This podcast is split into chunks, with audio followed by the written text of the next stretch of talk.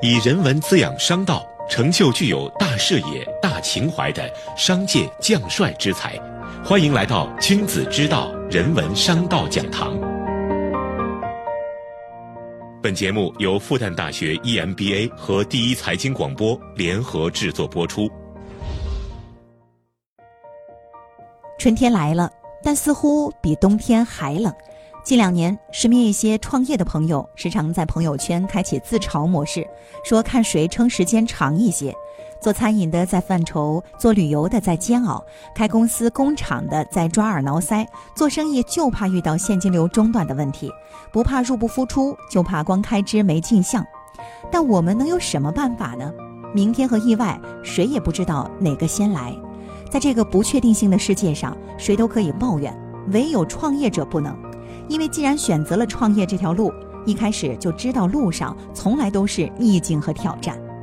本期节目，分众传媒创始人江南春将和您聊聊如何在危机中逆袭，题目叫做《企业的免疫力和竞争力》。我是声音转述人韩欣。这一期节目给大家分享从非典到今天新冠给我们什么样的启发。分众传媒是二零零三年成立的一家公司，就是在非典时期成立的。今天碰到新冠，我内心重新模拟了一次当时的创业，我觉得内心挺坦然的。我觉得每一次危机都是重大的战机。二零零三年，我发现了电梯媒体，非常激动。我说中国的改变是什么？城市化。城市化的改变是什么？就是电梯。当时每栋楼造完都有电梯。我说电梯会是这座城市的基础设施，没有电梯就没有办法运营。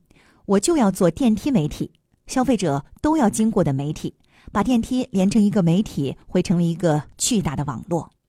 当我发现了这个大的趋势，一个大的机会的时候，我遏制不住。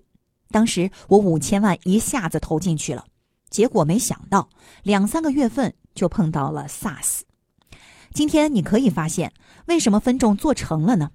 那个时候我是反方向思考的，我自己的想法就是这样，创业就是这样，人生就是这样。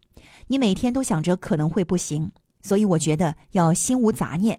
你认为你一定会行，你努力到无能为力，上帝就会帮你打开一扇窗。所以当我觉得宁可早死早超生，不行也很好，从此之后不用那么累了。那时候我觉得自己能力挺强，如果不行的话。出去打工也能赚一两百万，生活很愉快了，所以当时有了这种义无反顾的精神。五千万差不多快烧完的时候，正好对面有一家叫软银的公司跑来跟我聊，最后给分众投了钱。表面上挺巧合，我自己不相信巧合，我还是相信心无杂念，认为一定会成的事儿就一定会成。如果每天想着这个事情可能会不成，可能有很多困难和危险，这个事情。基本就不成。